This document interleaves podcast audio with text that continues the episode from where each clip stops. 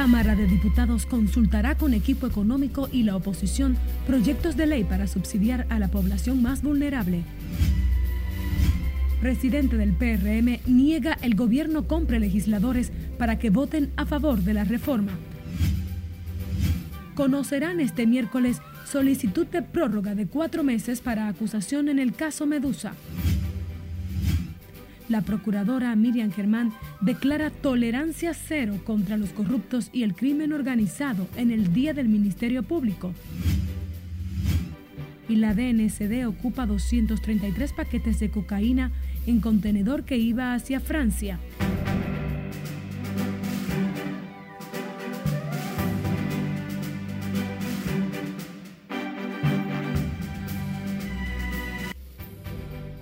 Hola, muy buenas tardes, bienvenidos a Noticias RNN. Somos la primera emisión. María Cristina Rodríguez les informa es un honor, en nombre de nuestro cuerpo técnico y de producción, reciban una cálida acogida. Iniciamos la primera información con el presidente de la Cámara de Diputados, Alfredo Pacheco, quien garantizó que los proyectos de ley anunciados por el presidente para subsidiar a la población más vulnerable serán consultados con el equipo económico y la oposición. Nelson Mateo está en directo con todos los detalles. Muy buenas tardes, Mateo. Saludos, ¿qué tal? Muy buenas tardes. Así es, tal y como tú adviertes, aquí el presidente de los diputados dejó claro que todas las iniciativas que se conocen han sido el producto del consenso permanente de la mayoría. Nosotros estaremos consultando a todos los actores, tú puedes estar seguro. Alfredo Pacheco se refirió al proyecto de ley anunciado por el mandatario en el que busca reducir a tasa cero los aranceles fronterizos para algunos productos de la canasta familiar una iniciativa que la Cámara de Diputados analizará previamente con el gobierno y la oposición. Para escuchar a los diferentes sectores, porque lo que queremos en definitiva, el presidente de la República, los legisladores, los partidos de oposición y el gobierno es que esta crisis le dé menos duro a los dominicanos y para ello tendremos que ponernos de acuerdo. Los peledeístas insisten en que reducir la tasa arancelaria para algunos productos generará una competencia desleal que solo beneficiará a los importadores. Tú competir con el productor local que está en quiebra, con los empresarios multimillonarios de la República Dominicana, que es lo que favorece este gobierno, para que traigan ese producto, creo que llevarlo finalmente a la quiebra. Y la defensa inmediata de la bancada oficialista ante las críticas opositoras. Lo que es desleal es desatender la crisis que está viviendo la República Dominicana, que sería una irresponsabilidad sería si el gobierno dominicano se quedara de brazos cruzados ante una situación que amenaza con hacer colapsar la economía nacional, los sectores productivos y que amenaza con consecuencias impredecibles en el mundo. Ante la crisis generada por la inestabilidad del precio internacional del petróleo, el exministro de Agricultura Tito Hernández recomienda una combinación de las importaciones y apoyo permanente a la producción local Aquí hay que hablar de las dos cosas, de importar y de producir, una combinación de, de, las dos acciones. Porque no estamos frente a una... La gente lo que tiene que entender es que no estamos frente a una situación normal. Estamos en una economía de guerra a nivel mundial. El presidente de la Cámara de Diputados dijo que solo está a la espera de que el Poder Ejecutivo envíe el proyecto de ley para someterlo al más amplio consenso, hasta de los sectores que lo han estado criticando. Alfredo Pacheco llamó la atención de todos los sectores de la sociedad dominicana para que en este momento de crisis internacional unifiquen objetivos de manera que se pueda salir airoso del impacto del precio internacional de petróleo en la economía nacional. De mi parte, es todo por el momento. Regreso contigo al CEP de Noticias. Muchísimas gracias, Nelson Mateo, por tu reporte en directo. En otra información, el diputado Orlando Jorge Villegas sometió este miércoles un proyecto de ley para regular los deportes electrónicos. El congresista explicó que la pieza tiene por objeto la organización estructural de la práctica profesional de los deportes electrónicos en República Dominicana y agregó que estos movilizan 2 billones de dólares en el mundo y en el país ya hay más de 5 millones de esos videojugadores que deben ser regulados. Y por eso atendiendo el llamado de muchos jóvenes que en la República Dominicana viven de esto, es importante que se sepa, y que según los datos de la Federación Dominicana de Deportes Electrónicos, 5 millones de dominicanos juegan de manera amateur o de manera profesional y también asisten, ya sea por YouTube, por Twitch, por distintas plataformas, conviven con esta disciplina deportiva. Al someter el proyecto de ley de deportes electrónicos acompañaron al diputado Orlando Villegas, además del presidente de la Federación Dominicana de eSports, Jackie Núñez, el presidente de la Cámara Dominicana de Tecnologías de la Información y Comunicación, Arturo López Valerio. En tanto, el presidente del Partido Revolucionario Moderno, José Ignacio Paliza, rechazó que el gobierno compre legisladores para que voten a favor de la reforma constitucional que impulsa el presidente Luis Abinader. En este sentido, reiteró el llamado a los partidos opositores a reconsiderar su posición en torno a la reforma a la Carta Magna, que busca, entre otras cosas, un ministerio público independiente cosas así. Este gobierno no va a caer en eso. Es una propuesta que no es interesada, que no tiene ningún fin político, ni viene a beneficiar a nadie. Es una propuesta que inclusive el presidente de la República cede parte de, de su poder y de sus facultades constitucionales. No tiene dobles agendas y nosotros no somos iguales. Si alguien se dedicó en el pasado a utilizar prácticas como esas, nosotros no somos los que vamos a emular esas prácticas. Si es que, si es que en algún momento existieron. Los partidos de la Liberación Dominicana, Revolucionario Dominicano y Fuerza del Pueblo abandonaron la mesa del diálogo donde se debate la enmienda que propuso el presidente Luis Abinader para, entre otros puntos, quitar al presidente la elección del procurador. Cambiamos de tema. El cuarto juzgado de la instrucción del Distrito Nacional conocerá esta tarde la solicitud de extensión de prórroga solicitado por el Ministerio Público para depositar la acusación formal en contra del ex procurador Jan Alain Rodríguez y demás implicados en la operación Medusa. Margaret Ramírez, con más detalles en directo desde el lugar de los hechos. Buenas tardes. Gracias, así es. Muy buenas tardes. La jueza Altagracia Ramírez del cuarto juzgado de la instrucción tiene en sus manos decidir si otorga o no la solicitud de prórroga de 120 días adicionales al Ministerio Público para culminar la investigación en contra de Jean Alain Rodríguez y otros siete involucrados en la operación Medusa. En toda la esfera procesal ligado al tema de Jean Alain porque quieren ganar tiempo. La solicitud ha sido duramente criticada por las defensas de los imputados, que aseguran durante más de un año el Ministerio Público ha expresado en los tribunales tener un expediente blindado. Ellos no quieren litigar y en un año y ocho meses, observen esto por favor, solamente tienen un caso con acusación. Un caso en un año y ocho meses. Y en un año ocho meses no solamente tienen cuatro casos presuntamente blindados excluyendo la lotería, por favor, y el no vidente, que no debe de caber aquí. Eso da pena. yo prefiero irme directamente al juicio y debatir todo en juicio. Ahí se decide si es culpable o es inocente y no perdemos el tiempo un año y medio después para decir que no se pudo, porque en esencia lo que está diciendo el Ministerio Público es que no pudo en año y medio. Entonces están pidiendo prórroga eh, con el riesgo de que se la rechacen. Eh, la práctica es que usualmente pocos jueces rechazan una petición de prórroga Público. Le complacen bastante. Junto a Jean Alain Rodríguez guardan prisión preventiva Alfredo Alexander Solano Augusto, Javier Alejandro Forteza Ibarra y Jonathan Joel Rodríguez Inver. En el caso también figuran como coimputados Rafael Antonio Mercedes Marte, Jenny Marte Peña y Altagracia Guillén Calzado, quienes cumplen arresto domiciliario. De acuerdo con el expediente, los imputados integraron una red criminal de corrupción que operó desde la Procuraduría General de la República y que según estimaciones preliminares del Ministerio Público, estafó al Estado Dominicano con más de 6 mil millones de pesos. Aún queda pendiente definir la recusación hecha por la defensa del ex procurador Jean Alain Rodríguez en contra de la magistrada Jenny Brenice Reynoso y Wilson Camacho. Es todo lo que tengo por el momento de retorno contigo al estudio.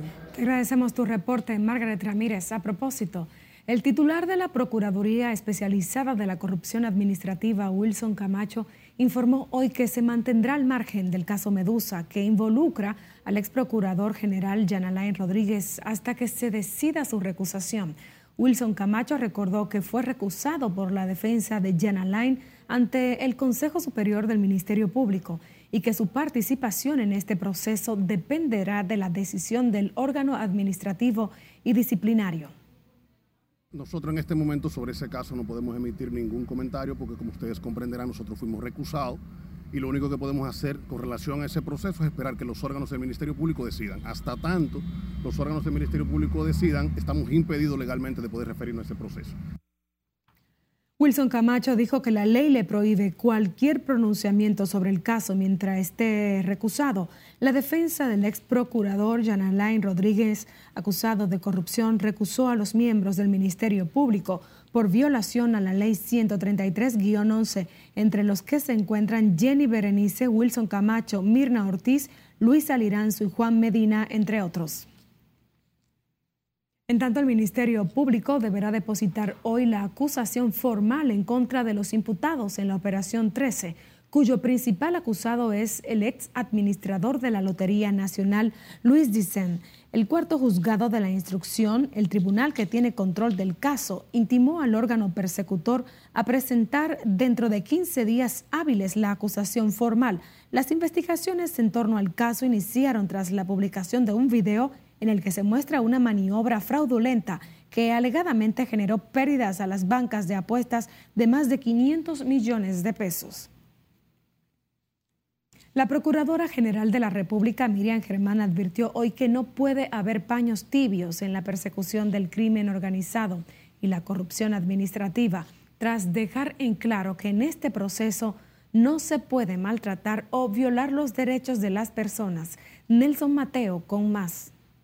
La Procuradora General de la República, Miriam Germán, y la Plana Mayor del Ministerio Público rindieron homenaje al patricio Francisco del Rosario Sánchez en el 205 aniversario de su natalicio. Y fue en el altar de la patria donde la Procuradora declaró cero tolerancia contra los corruptos. No puede haber pero tampoco maltrato ni solo la sola de haber hecho lo que jurídicamente corresponde cuando se y procesan hechos criminales que no son exclusivos de la sociedad dominicana. La ex jueza de la Suprema Corte dejó claro el compromiso de fortalecer el Ministerio Público para garantizar una exitosa y creíble política de persecución del delito.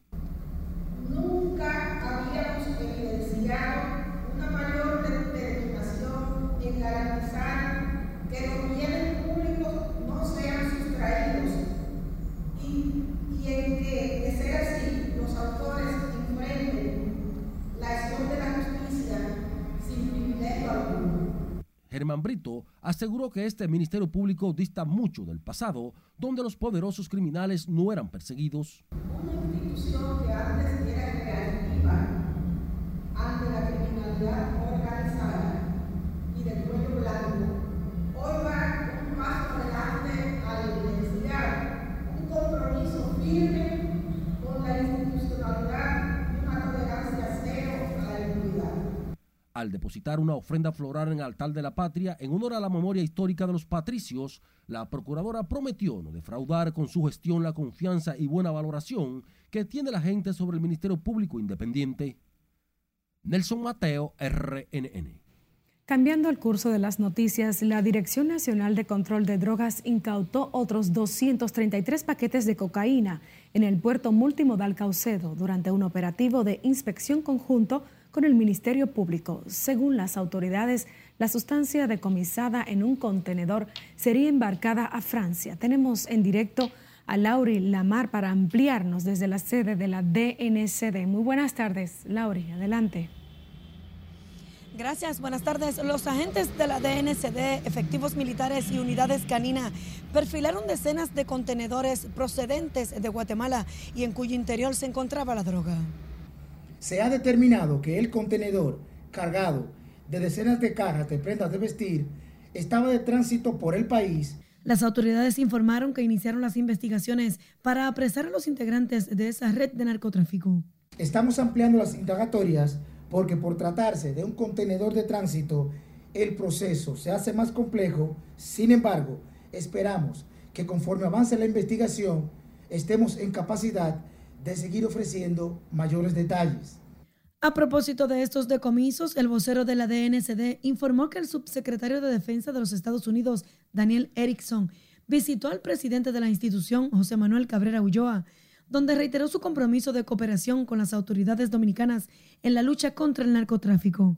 Presidente de la Dirección Nacional de Control de Drogas agradece el apoyo que recibe de los Estados Unidos y de los países aliados. Vital esta cooperación para seguir dándole y asestando golpes contundentes al narcotráfico en la República Dominicana y al lavado de activos con conexiones en otros países. Las autoridades señalaron que en el 2022 se han incautado casi 6 toneladas de distintas drogas, más del 90% cocaína. El vocero de la DNCD resaltó que en lo que va de año las autoridades han apresado 1.200 personas, 93% de origen dominicano. De mi parte es todo retorno al estudio. Muchísimas gracias Laura y Lamar desde la sede de la DNCD en directo. Cambiamos de tema. El presidente del Banco Interamericano de Desarrollo, Mauricio Claver Carom, reconoció el papel que han jugado las autoridades monetarias dominicanas frente a las presiones inflacionarias externas como consecuencia de los efectos de la pandemia del COVID-19 y la incertidumbre por el conflicto entre Rusia y Ucrania sobre el comportamiento del peso frente al dólar, que se ha apreciado alrededor de o que se ha depreciado alrededor de un 4%, 4.6% en lo que va de año, dijo que lo ve como algo positivo para República Dominicana y no como un debilitamiento de la divisa de Estados Unidos. Claver Caron considera que es tiempo de reconocer los avances que se han dado en la región producto de las buenas prácticas de los gobiernos tras la crisis financiera de 2008 e indicó que los países deben enfocarse en mitigar riesgos para fomentar inversiones en moneda local, lo cual considera un tema fundamental.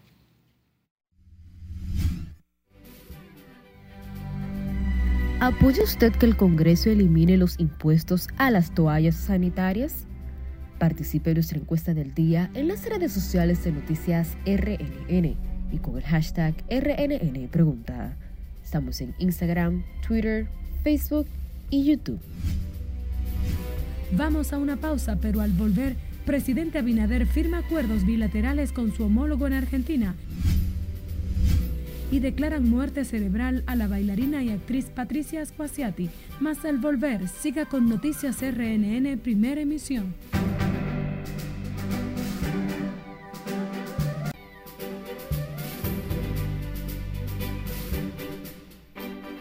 Iniciamos este bloque informativo con la empresa energética ucraniana Ukrenergo, que afirmó este miércoles que la central nuclear de Chernóbil fue totalmente desconectada de la red eléctrica para la, o por las recientes operaciones llevadas a cabo por las fuerzas rusas en el marco de su invasión del país, iniciada el 24 de febrero. Scarlett Wichardo nos pone al tanto en el resumen internacional de RNN. La empresa energética asegura que sigue de cerca este hecho e informará si se producen cambios en la situación de esta central, protagonista del mayor accidente nuclear de la historia de Europa. Según el gobierno de Kiev, el ejército ruso violó los requisitos de seguridad radiológica en la central nuclear cuando la ocupó junto a la denominada zona de exclusión. El presidente de China, Xi Jinping, mantuvo una videoconferencia con el presidente de Francia, Emmanuel Macron, y el canciller de Alemania, Olaf Scholz, durante el cual expuso su visión acerca de la tensión entre Rusia y Occidente. El líder chino resaltó la necesidad de promover que Moscú y Kiev mantengan el impulso de las negociaciones, superen las dificultades y continúen con las conversaciones para alcanzar resultados y paz. Pasamos ahora con 17 ex militares colombianos detenidos por su presunta participación en el asesinato del presidente de Haití, Jovenel Moïse, que exigieron su libertad inmediata, aduciendo maltrato y abusos, según una carta revelada por medios locales. En la misiva de 20 páginas y escrita a mano, los detenidos denuncian violaciones de derechos humanos, del debido proceso y problemas de salud. El Papa Francisco relevó al obispo de la diócesis de Arecibo en Puerto Rico, Monseñor Daniel Fernández, informó el Vaticano después de que éste defendiera la objeción de conciencia frente a la vacunación contra el coronavirus. Y la compañía aeroespacial SpaceX de Elon Musk lanzó este miércoles un cohete portador Falcon 9 a la órbita terrestre baja, con otros 48 satélites para su red de Internet Starlink. Después del lanzamiento, la primera etapa del Falcón 9 regresará a la Tierra y aterrizará en la plataforma autónoma un puerto aeroespacial que se encuentra en el Océano Atlántico. En las internacionales, Scarlett Guillardo, RNN. El presidente de la República, Luis Abinader, desarrolla este miércoles una amplia agenda de trabajo en Buenos Aires, Argentina, que incluye ronda de negocios con empresarios, almuerzo, firmas de acuerdos y reuniones de trabajo. El programa de actividades del mandatario incluye además un acto de firma de acuerdos bilaterales con su homólogo argentino Alberto Fernández en la Casa Rosada Abinader se reunirá este miércoles con el presidente de la Cámara de Diputados de Argentina, Sergio Massa, y concluido este encuentro, el jefe de Estado dominicano saldrá hacia Chile junto a su esposa y la delegación que le acompaña para participar en la toma de posesión del nuevo presidente de ese país, Gabriel Boric. En una lamentable información, la actriz, bailarina y coreógrafa dominicana Patricia Ascoasiatis fue confirmada con muerte cerebral. Patricia Ascoasiatis lleva varios días ingresada en el Hospital General Plaza de la Salud, donde fue llevada luego de ser arrollada por un vehículo en un confuso incidente que aún está en investigación. Por el hecho, guarda a prisión preventiva su colega y amiga Marilois Ventura, quien conducía el vehículo que atropelló a la destacada bailarina. Hablemos ahora del Ministerio de Educación. Informó este miércoles que 19.181 nuevos maestros entrarán a las aulas como resultado del recién finalizado concurso de oposición docente. Sin embargo, las autoridades no han establecido la fecha en que los nuevos profesores ingresarán al sistema educativo. Miguel de la Rosa con más todo, absolutamente todo se manejó de manera automatizada. El sistema educativo nacional contará con más de 19.000 educadores incorporados a las aulas públicas, luego de que aprobaran las pruebas desarrolladas por el Ministerio de Educación. Los docentes, orientadores y directores que ingresarán a las aulas fueron escogidos mediante el recién finalizado concurso de oposición docente que inició a mediados del pasado año. Para este concurso fueron convocados los siguientes cargos. Director de centro educativo, maestro del nivel primario, maestro del nivel inicial, maestro de educación física, maestro de educación especial, maestro de lenguas extranjeras, y debo decir que esos tres últimos cargos que mencioné no habían sido llamados a concurso antes. En dicho proceso fueron evaluados más de 29 mil postulantes y las autoridades educativas calificaron el concurso que se desarrolló en la actual gestión como el más transparente en toda la historia de ese ministerio. A cargo de directores admitidos fueron 3.860 evaluados 3.655, aprobados 2.983 para un por ciento de aprobados del 82% de los admitidos. En rueda de prensa las autoridades de educación precisaron que entre los aprobados se escogerán las más altas calificaciones hasta completar las plazas disponibles. Miguel de la Rosa, RNN.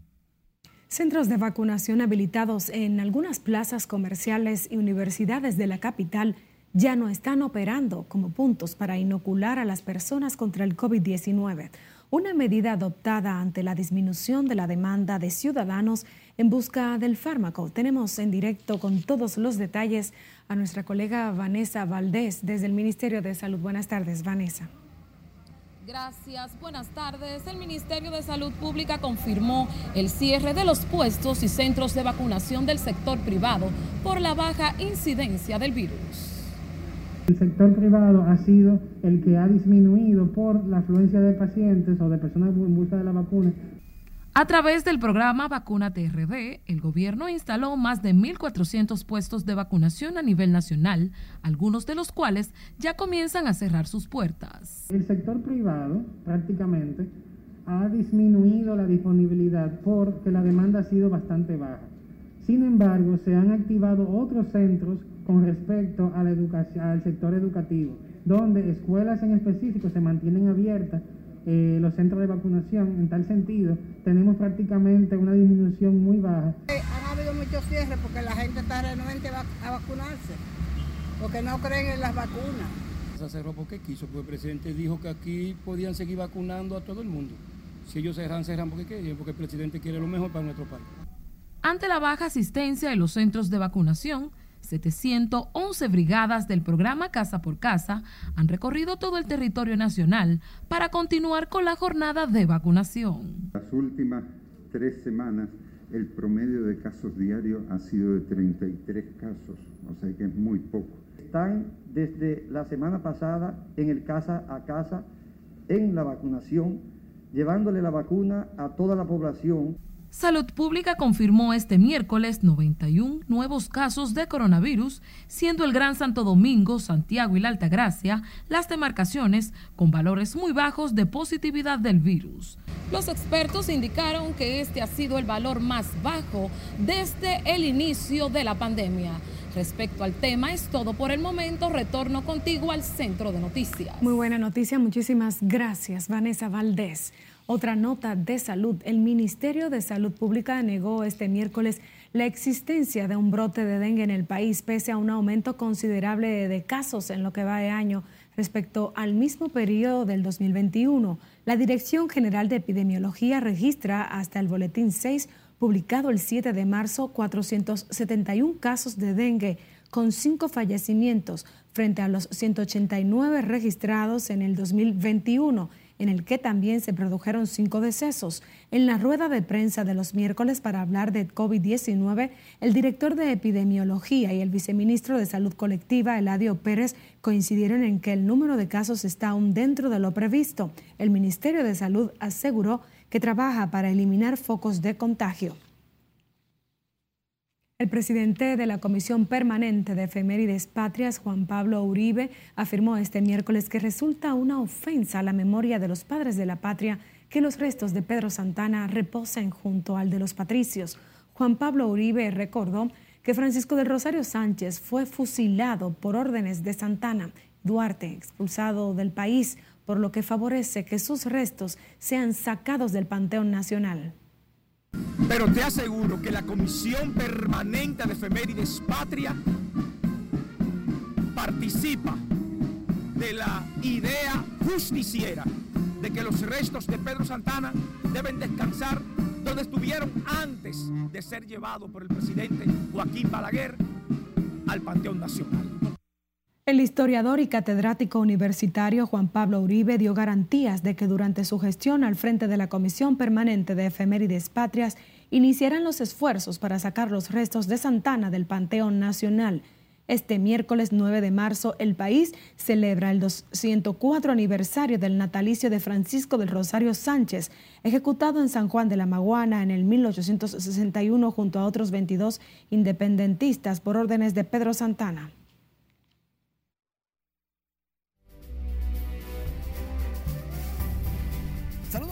Buenas, iniciamos la entrega deportiva hablando del reconocimiento que le hizo la Cámara de Diputados al Oro 77, al equipo dominicano que en Panamá en el centro básquet logró medalla de oro sin ser el favorito. Ahí estaba comandando el grupo Vinicio Muñoz, Iván Mieses. Ya se han ido cuatro a las manos de nuestro querido Jesucristo, pero desde aquí a Franchi Prats, a Chicho Civilio, a Héctor Báez, a Hugo Cabrera, también lo estamos reconociendo.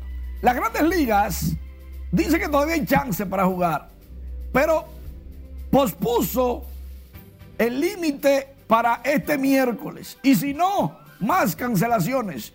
Los jugadores dicen que no van a coger esa de amenazas, que no cogen corte. Ay, mamá.